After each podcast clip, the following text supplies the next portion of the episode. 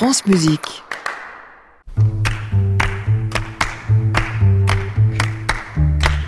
Bonjour Christian. Bonjour Gabriel. De quoi allez-vous nous parler Eh ben de quelque chose que j'ai vu cette semaine. C'est rare parce que d'habitude je profite de cette émission plutôt pour essayer de donner envie d'aller voir annoncer. quelque chose. Mais lundi soir à la Philharmonie, le concert était tellement fabuleux que j'ai ressenti le besoin de vous en parler.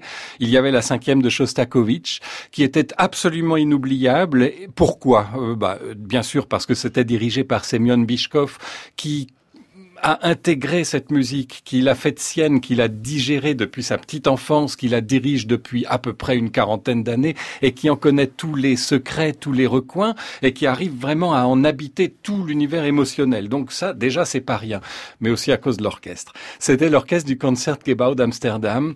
Et là, je me dis une chose, c'est que entre amoureux d'orchestre, on est parfois un tout petit peu comme les fans de football, c'est-à-dire qu'on n'arrive pas à se retirer de la tête euh, que on pense en termes de classement et de palmarès. C'est idiot en termes artistiques, ça ne veut strictement rien dire, mais le nombre de fois où on me demande mais toi, ton orchestre préféré, le meilleur orchestre du monde, c'est quoi? Et en général, ça se joue entre deux qui sont les deux grands rivaux, c'est l'orchestre philharmonique de Berlin et l'orchestre philharmonique de Vienne.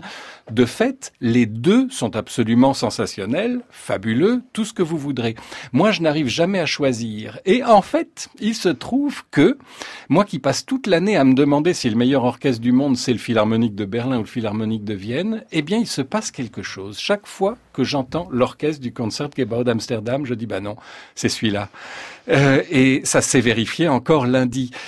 Tout simplement parce que cet orchestre a une âme. C'est un orchestre absolument exceptionnel dont le son ressemble d'ailleurs à sa salle. C'est une salle qui est en bois et en velours et c'est un son de bois et de velours. C'est un orchestre aristocratique qui garde même dans l'expressivité la plus violente une noblesse permanente du son, un équilibre du son qui est rarissime, si bien que vous avez cette chaleur sonore qui vous enveloppe, cet équilibre naturel qui se fait, euh, bah, qui fait tout simplement que euh, l'orchestre du Concertgebouw d'Amsterdam, pour moi, c'est le joker.